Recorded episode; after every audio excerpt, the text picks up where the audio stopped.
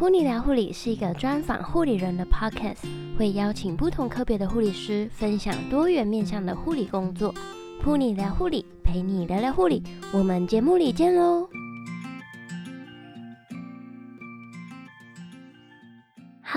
你收听 Pony 聊护理第四十集节目，我是主持人 Pony。今天的节目呢是延续第三十九集的内容，所以呢，如果你还没有收听第三十九节目的话呢，建议可以先收听哦。我们这两集节目特别邀请到在加拿大担任安宁疗护护理师的 Ravina 来和大家分享台湾以及加拿大的安宁疗护工作。内容非常非常的精彩，绝对不要错过喽！如果呢，你想要看本集节目的访纲，请在网址上面输入 punilife.com 斜线加拿大安宁疗护，拼法是 p u n i l i f e 点 c o m 斜线加拿大安宁疗护，就能够看到本集节目的访纲以及节目时间轴，能够快速跳到你想要收听的部分。那在这边呢，也邀请你追踪 Pony 聊护理的 Instagram，就能够收到节目的第一手消息以及活动资讯。那 Pony 也要和大家推荐一堂非常棒的课。如果呢，你有在追踪 Pony 聊护理的 Instagram，就会知道 Pony 最近呢，从去年的十一月一直到今年的一月，在学习方向照护的课程。二零二一年最新的初阶 Level One 的课程，已经在现在可以报名喽。那前几天老师传给我了一个网址，我把它放在我的 Instagram 个人首页上面。如果对于学习第二专长，然后想要学习方向照护的听众朋友们，可以呢借由那个网址去报名哦。那在一月三十一号呢，就是我上最后一堂课，然后要考试。等我上完整个初阶的课程以及考到证照之后呢，会再和大家更深入的分享这一堂课。OK，那准备好了吗？那就让我们一起来收听本集的节目吧。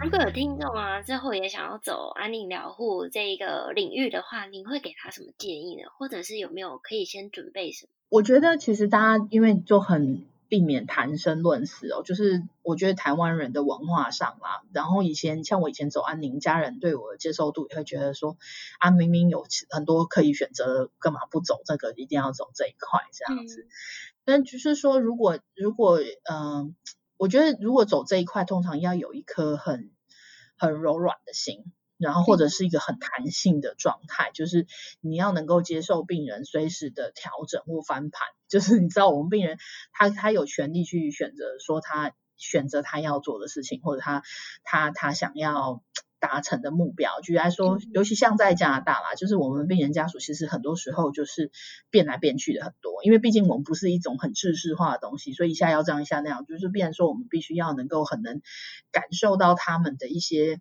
呃，需求的状态，然后应做出是相对应的调整。那其实我觉得在台湾有点类似状态，就很多时候就是必须第一个要自己看得很开，就是自己做这一块安宁疗护其实是呃能够帮助别人的一个蛮重要的工作。然后你必须要能忍受别人对你的某程度上的，你知道吗？有点也不能说污名化，但是就是说在台湾这一块其实本身就不是很讨喜，应该这样说。嗯、就做安宁这一块其实是不讨喜的，你就会觉得、嗯、哎呀，反正就是做就是。等死这一块，可是事实上，我觉得我们做的事情比等死更有意义。耶，就是我我我也碰过很多很漂亮的故事，就是说，其实，嗯，我觉得要走这一块的人，必须要有一个一个心理状态，就是能够接受别人对你的质疑跟挑战，然后你要很清楚自己为什么要做这一块。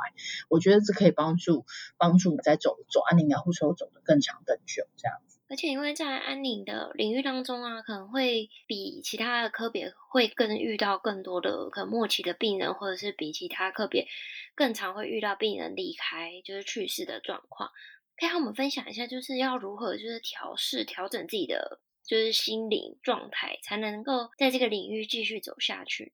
我其实觉得，其实因为我们都是人呐、啊，就是我们也不是什么就是特别训练的生物，就是好像不会对这些生死就是有有影响。其实我们也是会哭啊，像我有时候有些病人跟我们真的很就是很有很有很有频率、很有沟通的时候，其实他们的离开我们也都会很难过。可是我觉得这也就是人，我们不会故意忍着不哭。那我觉得很多时候就是你要能够接接受自己，就是对于这些状态，就是你你必须要了解这是你工作的一部分，然后你不会因此去抗拒。它的发生，我不会认为就是哭泣是一件很丢脸的事情，但是在对的时候哭泣，还有在哭泣的时候，不要让情绪去影响到就是该做的决定，我觉得这块还是蛮重要的。嗯，但是就是说，嗯。呃，像在台湾，我以前就是只要送病人，就餐不五时，我就会去那个龙山寺走一走，就是你知道那个气场，有时候还是会觉得好像有点影响到这样。但是有时候真的特别衰，那一段时间要送很多病人的时候，就特别要去走一下。那那有的时候其实，嗯。我觉得那种调试，在身心灵上面的调试，就是你有一个自己的模式去转换，我觉得还是蛮重要。所以有时候，呃，就是固定的要自己，像我以前是很爱 shopping 啊。真的很累的时候，就是哦，赶快上网买点东西。但是后来这当然这不是很很鼓励的方式啊。那就是有些人就喜欢出去走走啊，像我我几个同事，我知道他们就很喜欢固定的，就是要出去呃踏踏青啊，走一走。你只要交换一下不同的这个分多金，你就会觉得好像身心灵比较受到你知道吗？释放的感觉。就是做这一块，其实工作压力其实是蛮大的。但是你要找到一个就是能够让你自己身心灵稍微平衡的方法，我觉得确实是蛮重要的。嗯。我记得我们以前在受护理教育，老师是教我们说不能够跟着病人或者是家属一起哭。哎，不会啊，就是我我印象，也许啦，也许有些时候你不会哭的那么惨。可是我觉得，身为一个人，我们为什么要把这些事情？我觉得其实我觉得老师讲的这个事情，是因为想要强调，就是说他不要让你的情绪去影响到你的临床的决断吧，嗯、就是 critical thinking 的部分，就是有时候情绪。很难控制的时候，你反而没有办法把你的事情做好。嗯，那其实在我我工作以来，就是我会认为情绪其实一定要调整好，你才有办法有好的工作状态。耶，嗯，就如果说你有很多生活压力，你有很多情绪没有办法很好宣泄，其实它会变成一种创伤。嗯，那对你来讲要继续做这一块，其实是非常非常不适合，非常辛苦的。所以，更好的方式是你学习怎么去调试这些情绪，因为毕竟你说好像我们送送的人比较多，对不对？好像安宁死的人比较多，哎，其实安 CU 看的也不少吧？对，对基本看的也是。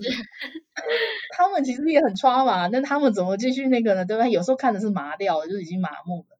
其实安 CU 有时候死的更，他们那些病人走的实在是也是，你知道吗？也不是很好看，污染啊，或者是什么。都或者是你都电的乱七八糟，然后或者是肿打到不行，对不对？或者是你知道上艾克蒙然后整个都黑掉，这种病人，对不对？他们走掉的时候，你说他们难道没有感觉吗？我觉得这也不会，就是你知道，就每个行业、每一个科别不太一样。那我觉得，因为毕竟我们走安宁疗护，我们强调的是一个比较全人的照顾，所以我我会更强调，就是说，其实我们愿意接纳，即使是我的学生或者是我同事，他们如果需要情绪的宣泄，其实我们都是处于一种支持的状态，因为我们了解这个是人生必经的一个过程。然后你知道，其实工作会带给我们很多的创伤，你的创伤如果没有调试的很好，其实对你来说，你要继续做同样一件事情是很困难的。所以，我们我觉得，我觉得啦，就是在调试情绪这一块，我不会认为说，哎，好像你是护理人员就不能哭，哎。我也是哭啦，我的病人，我看到哭很久，病人走了，我还是哭啦。而且病人家属会觉得你哭是因为你你对他们是有有感情的，对对，就是他们不会觉得你就是很不专业，或者是当然你不是嚎啕大哭嘛，对你不是哭的比家属大声，卫生纸抽的比家属多，你当然就是 你知道吗？就是流眼泪这样子。那其实家属都能够感受到，就是你对他们的关怀，他也不会认为说哦，你这样就非常不专业，你这样就是你知道。其实我，所以我认为，其实哭泣并不是一个不好的表现，嗯，只是说你要怎么样去调整你自己的心情，继续回到工作层面上，这个后续的部分其实是更更需要花点时间去找到一个方法的。嗯，没错，可以请你和我们分享一下，就是在这个工作中令你印象很深刻的小故事吗？我其实有，呃，在台湾安宁公照的时候，我印象很深刻的是有一个加护病房的个案，然后呢，那个男生。二十六岁吧，差不多二十六还二十八岁。其实那时候我，呃，也没有大我几岁这样。然后他已经是因为他的癌症已经就进了很末期阶段，然后他插着管，他已经插着那个气管内管，但是他意识还不错，所以他沟通都是用纸笔，就是跟护理人员沟通。嗯、那我那时候就是收到就是会诊，就是要会安宁公照，然后去看他的时候，他就说我有一个心愿，他用笔写，他说我有一个心愿，他说我想要娶我的女朋友。嗯，然后哇、哦，很糟啊！看到那种你知道 last wish 的时候，你就你会觉得你自己特别有使命感，你会想要帮助他们。但是这个事情有点困难，因为他的状况其实不是很好。嗯、然后他他妈妈其实很难接受，就是他快要死掉这件事情。但他女朋友是很，就是某程度上蛮支持，他就觉得这如果这是他男朋友的心愿，他想要帮他完成。后来就是花了一天的时间，就是跟他的妈妈好好的沟通，还有跟他的女朋友沟通，讲了一下大概计划是怎么样。那妈妈后来接受，就是说，呃，愿意把这件事情作为一个 last wish，把它把它做做完，然后让他的儿子有比较好的，你知道吗？觉得他的人生完成了一件事情。嗯，那当然也不可能只有我自己做，所以。加护病房的这些同事们，就是也非常帮忙，包括护理长啊，还有就是照顾他的这些人，然后也愿意就是支援他，就是帮助他。所以我们就跟那个女生，就其实最辛苦的是那个女孩子，因为你知道，即使他今天真的把这个婚的结了，这男的就是男生就是即将不久于人世，其实这其实是一个很辛苦的事情，对吧？嗯。所以我那时候也是真的很久到底要不要做这件事情，但是我觉得那女生很坚定的告诉我说，我们就做吧。所以我们就在一天的时间、两天的时间之内，我就告诉他我们可以做些什么事情。他就收集了很多他们过去交往点滴呃的一些照片啊，做成投影片这样子。然后我就提醒他，我说你如果有戴，你如果有戒指，就是你以前你们自己的戒指，就是以前用过的就可以了哈。然后呃，我也帮他们准备一些，就是像结婚证书啊这些东西，因为你知道台湾现在结婚是一定要去户政事务所登记才算嘛。嗯，对，所以其实这个是一个仪式化的东西而已，就是希望他们能够彼此有一个仪式，就是在彼此心中这样。那后来这个婚礼就两天之后我们举办，然后我就赶快回去找我的团队，也是帮忙啊，找牧师啊，哈，然后借这个借那个啊，然后。加护病房团队也帮他找了一件，就是衬衫，就是在他那天要做的时候，就是要做这个仪式之前，就是帮他换上去，然后让他看起来很帅。女生就穿了一件白色的小洋装，然后我们那天还特别就是 弄了四十几个人进了安加护病房，就是他们还把他特别换到一张床这样，然后然后可以让很多人就是共同的参与这样。嗯，整个过程很感人呐、啊。然后我们做了几件事情，就是当然有问他说愿不愿意，就是你知道娶她或者是嫁给他什么之类。然后那个哇，那个男生前一就是我们要做这件事情之前，就是他状况其实真的真的很不好，他就基本上是半昏迷状态，然后就是一直很想睡，因为他可能因为不舒服的关系打了药，然后这下体力真的很差，所以他一直是半昏睡状态。所以前半场就是我们在放投影片什么，他就在睡觉。然后 准备要讲说你愿不愿意的时候，还要把他摇醒来说，哎，换你了，换你了。然后跟他说，快点愿不愿意？然后，然后他当然当然点点头，你知道很用力的点点头，然后又继续睡下去这样。那反正就是在这样写跟笑笑与泪之间，就是把这个事情做完了。后来我就呃帮他做了一个小小仪式，是我让他们，你知道我们以前结婚说结发，对不对？可是我们没有办法拿那么长的头发，因为男生小平头。我拿来的头发给他绑，所以我 还是剪了一小小撮的头发，然后剪了女生一小小撮的头发，然后我就把他们混在一个瓶子里面。然后分给两个家人，家两边的家人。然后我觉得那个女生的女生真的很勇敢，因为她爸爸妈妈一直哭，你知道吗？看到这个状况一直哭，就觉得她女女孩子，你知道吗？这一块就是你知道吗？如果真的结了，可是其实她也不是真的结了，她只是一直完成她的心愿这样。然后妈妈当然的，男生的妈妈当然就觉得啊，这事情终于有一个好的比较结果这样子，就反正非常感动，所有参与的人都非常非常感动，就是了。那嗯。你知道，在这个过程里面呢，当然后来这些东西就是留给他们做纪念，包括那个结婚证书，我们特别用毛笔写的。那但是它只是一个表象，就是一个象征性的意义，并不是真的有效力的。因为我们希望这女生以后她还能够去有爱的能力去做。就是嫁，如果碰到对的人，他还是可以再嫁，或者是你知道吗？找到对的人，还可以继续你知道走下去。那男生也许就要停在这里，可是对这女生来讲，她也算是完成了一个一个一个一个部分，人生的一个小小的部分。那所以那个头发的部分就是留给他的纪念，因为男生之后火化，你也不会留下任何东西。对吧？但、嗯、那个头发就有他，就是他的 DNA，他的你知道吗？他属于他的一部分。所以后来我们就是做了一项这样这样子过的的的部分。那那个男生后来三天后就过世了。嗯。那，嗯、呃，我们当然都觉得，就是至少我们把他们的心愿完成了，也觉得很感动这样子。嗯、那后来我们有做这个悲伤追踪的时候，我就写卡片给这个女生啊，就是跟她一些照片啊什么的，然后，呃，就是让她知道，就是说我们想我们想着他们，然后很勇敢，好等等。然后那女生写了一张卡片给我，然后啊、我看到那卡片，我当场就哭了，因为我觉得那个真的是。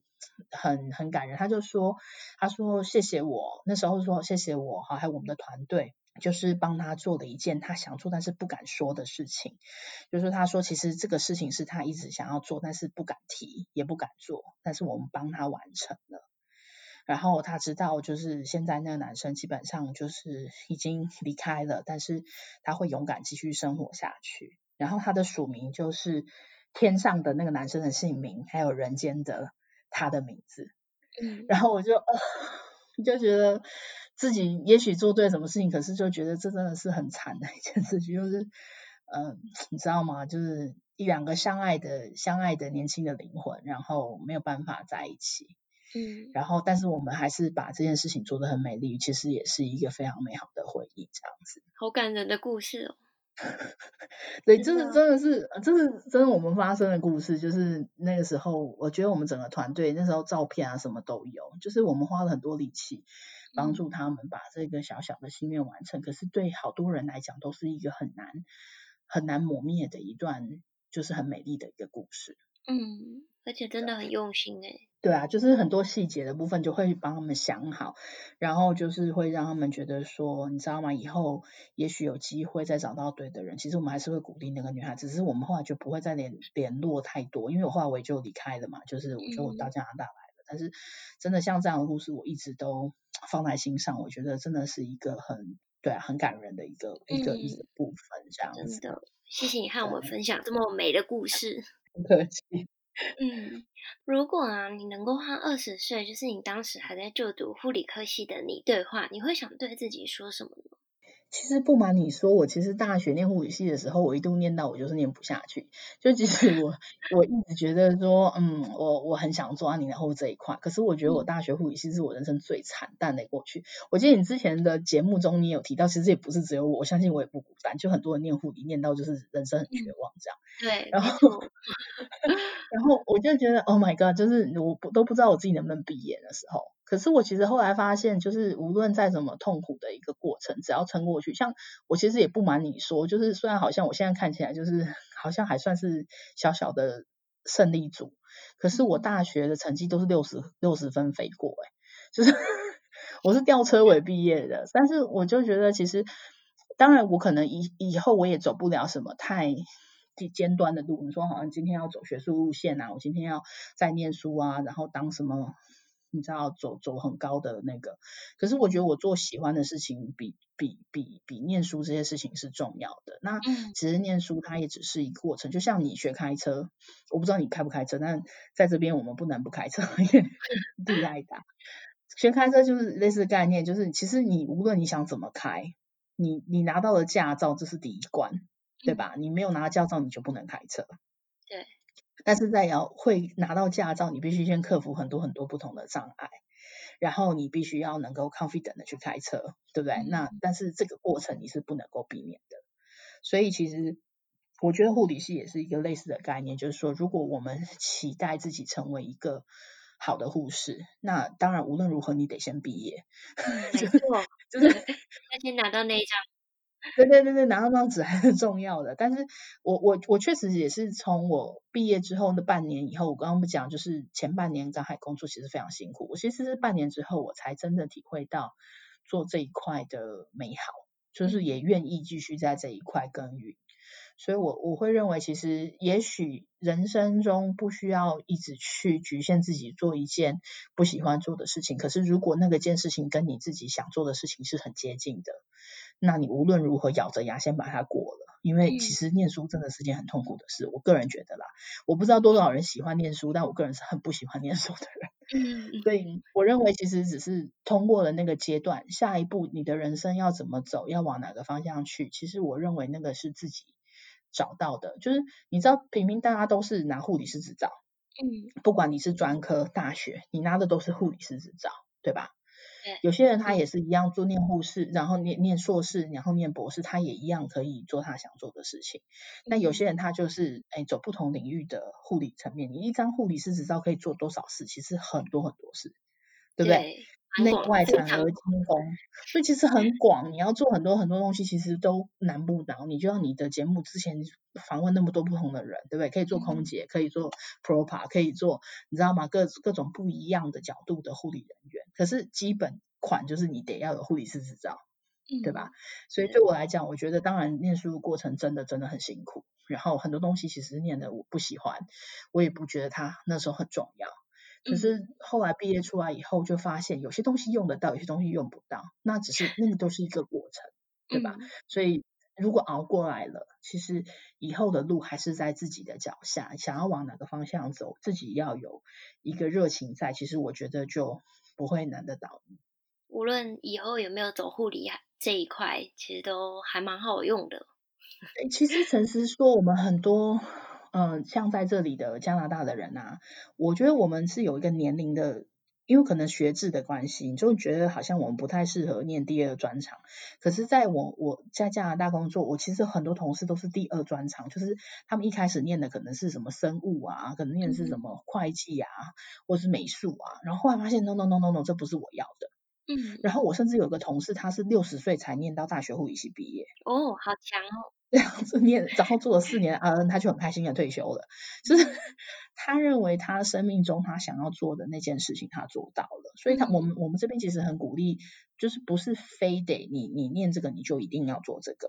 你懂我意思吗？就他就是其实很鼓励你自己去寻找你自己人生中的人生中的热情。其实你当初当初念的是护理系，之后不想走护理，这也是可以接受的。也或者是你一开始念的不是护理，但后来你想念护理系，然后你往这个方向去了，其实你的路一样是可以做得很好，你一样可以做很好的护士。这跟你之前是个什么样的人，并没有很直接的相关。嗯，有之前就是前几节的时候有一个邀请一个 RN。就是考 RN 的一个来宾来分享，他就说，其实，在国外很多其实都是大概在四五十岁的时候才踏入护理。对，对，你是讲那个美国那一集吧？你看我，我、啊、是我算是你的那个听你的节目，就是对，你就其实美就是美，尤其是国外啦，我觉得在这种文化上面的认知，就是追寻热情，比你追寻。嗯追寻一个职业，其实似乎重要很多。就是你要做你人生中你觉得有价值、有热情的事情，你才会做得好。对，所以其实这个事情，其实如果是我是二十岁，我也是会鼓励，但是我还是说把书念完吧。对，先拿到那张门票。对，那样子还是重要的。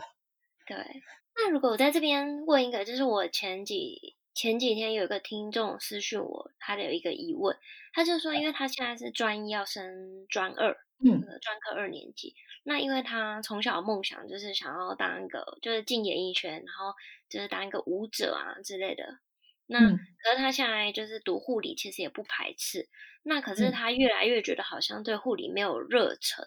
就是他很怕之后要去实习什么，会不会抹灭掉他的热忱与动力？所以他就问我说：“觉得要不要继续念护理呢？还是要趁现在先转到他想要去的科系？”我觉得啊，台湾啊这个环境，因为我们跟日韩很接近，我们都觉得好像走演艺圈是一个蛮不错的路线，嗯，然后好像也蛮容易的。可是事实上，演艺圈的这就是这条路，其实并不是那么那么顺遂。就是真的有机会走上去这条路的人，其实不是很多。而且走上这条路的人，他通常要很有他自己某程度的天分，或者是他本身的，我不知道吃这行饭的人啊。就像你知道，我这个人从来就是没有办法吃商业相关的饭，就是我数学不好。但但是就是像我自己，我我妹妹其实后来也是念护理，可是她也念得很辛苦。然后他，呃，他也有曾经想过说要不要去走演艺圈什么的。可是我觉得这个是很多我们就是尤其是专科的这些学妹们，他们很想要发展的一个路线，因为觉得比较有成就感。嗯，就是他们可以在这个方面好像表现得很好。可是事实上，我我我的认为是因为这个这个环境呢很有趣，就是护理基本上，当然你念出来以后，它是一张执照，其实基本上它就是某程度的一个工作，一个 job security，就是你的工作的保障。嗯，但是你不喜欢做这件事情，但是你要以这个为生，其实是不困难。嗯，那你如果要走演艺圈的话，你如果没有办法做的出类拔萃，人海中也只有一个蔡依林跟一个张惠妹，所以你要你要变成蔡依林或张惠妹，这真的是也不是很容易的事，对吧？你要唱歌唱的比人家厉害超级多，或者是你要跳舞比人家厉害超级多，你才有可能出类拔萃到一定程度，然后成为那样子的人。所以我会觉得，也许。嗯，我不会说不应该怎么做，而是我会去思考的是说，到底这一个热情能够支持你走的多远，走的多久，然后你有多少的支持能够在这一块继续的发光发热。因为你没有家人的支持以后，你的生活其实就是第一个面对困境的部分，嗯，对吧？所以其实即使你很有，我我认为啦，就是很多人如果他真的很有这个方面的天分。你不需要十几岁，你二十几岁也一样可以发光发热，三十几岁可能有机会发光发热。但是，当你这个时候不做这件事情的时候，你会觉得你好像错过了什么。可是，错过的真的就不是好事吗？那我也不知道，就我自己我的看法啦。像我以前，我我我也可以 偷偷分享给你，说我以前我曾经报考有，你知道我们以前不是有歌唱节目什么？那个什么星光大道还是什么？对，就是什么 偶像嘛，超级偶像，超级偶像，对对对，我还去海选过哎，但是，我还去海选，我还过第一关海选的。但是你知道，就是我后来发现，我真的不是吃这行饭的人。就是即使我会唱歌，那又怎样？可是我唱不赢其他人啊。或者是那么多人，他都很有他的表现精神，可是我有比人家长得漂亮，或者是特别突出吗？其实真的去一看，我就发现，哎呦，不行哎，就是 真的吃不了这行饭，你知道吗？就是当然我们都很容易去做这样子的梦想，嗯、因为好像比较容易实现，好像一触可及，不需要念那么多的书，你就可以做喜欢的事情。对啊，我后来真的就理解，经过那一次的事情，我其实就理解，我其实吃不了这行饭。嗯。因为我没有办法在那样子的环境中生存的很好，嗯，然后我也不觉得我是那时候黄国伦给我讲跟我讲说，你觉得这样很好笑吗？然后我就。因为那时候跟他要跟他互动的时候，似乎我们好像做，反正就是讲了一个比较不好笑的笑话或什么的，嗯、然后就让他就是不是很开心等等之类，然后我就被刷掉。那我我其实也不是很意外，但是我就那段那个过程那个记忆还在我的就是灵魂深处，我就觉得、嗯、Oh my God，真的真的不是我能走的路，所以我还是乖乖的走我的护理吧，这样。所以我不知道能不能够帮助到你去回答这个问题，就是专一专二这个学妹她的彷徨。嗯，可是这就是我的人生的历练，就是说有些事情我觉得可以去体验，可以去尝试，然后并不影响你的你的未来。但是如果说你愿意去尝试，给自己一点时间，可能给自己设定一个时限，可能一年，可能半年，嗯、先去试试看。但是也要有家人的支持是比较好的状态。但是如果你真的发现，你知道有些时候人必须要有一点 insight，就是 你要知道自己的能力在哪里，你能够接受自己的极限在哪里。如果真的吃不了这行饭，也不要勉强。真的就是你你其实是有更多其他的天赋，可以在更多不同的地方发展，不需要勉强自己做。好像似乎自己好像喜欢，但是其实并不是很擅长的事情。这就我人生理解。其实我后来做安宁这块，我我的人生一直有一个座右铭，就是我我我觉得我我我想要去体验人生，嗯、不同的人生的事情，我想我喜欢去体验。我不见得要做的很好，但是我总是要试一次。对，有些事情试了我不喜欢，我就不要再做。那有些事情我觉得是，嗯，还有趣，可能就 continue，就是继续再试个几次，对不对？嗯、那你说，像我以前小时候，大家都很喜欢去挑战那个六福村的大怒神自由落体，好像多做几次你就很勇敢，嗯、你知道吗？做十次哦，超帅。然后 我做一次我就不行了，就 快要死在上面，我就说再也不做，再也不做。嗯，对，谁拉我上去。就是你自己要知道自己的极限在哪里的时候，我觉得是一个人生的一个很重要的状态，就是帮助你自己能够去 prioritize，就是嗯，怎么讲？呃，对不起，我现在有一点那种中英文有点不太好 转换的状态。嗯，就是嗯，先后顺序嘛，应该就是说，你人生中是有一些先后顺序的事情，你应该要去去认清楚哪一些其实是比较重要，要先做哪些事情其实是比较次要，或者是比较不擅长的。嗯然后不需要去，当然有些时候你想挑战极限，那个当然也无所谓。但是就是说，我认为其实人生中很多事情很很值得去尝试。嗯、但是你是不是要因为这样的尝试而变成就是一定要把它设定成自己的一个目标？那就是看你自己的能力有没有到那个部位。嗯嗯。对。哇，非常谢谢 Ramina 来和我们分享那么多就是精彩的故事。那最后面，你想要跟大家分享你的部落格网站吗？哦，当然可以啊。就是其实，但我现在其实已经没有在写诶，就是我只有停留在我可能嗯、呃、在加拿大的前四年，就是工作后的两年的时间的的一些文章，后来就没有。嗯、所以其实我是比较鼓励说，如果说有相关问题的朋友是直接 email 给我，嗯、我基本上只要看到都会有回复这样子。嗯，好，那我们在这一集的节目资讯栏就会放上 Ramin a 学姐的 email。没问题，嗯，尽量能回答大家的问题，稍微回答一下。如果真的工作忙，就不见得回答的很快。但是有些问题其实能回答，我就会对啊，花点时间。嗯，非常谢谢你，不客气。非常谢谢你百忙之中抽空来收听 Pony 聊护理广播节目。若是今天的节目有帮助到你，希望你能帮我在 iTunes Store 上面给星星评分，订阅我们。并且分享给身边的朋友，让我们的节目能够持续下去。再次献上最深的感谢普你聊护理，陪你聊聊护理，我们下次见喽。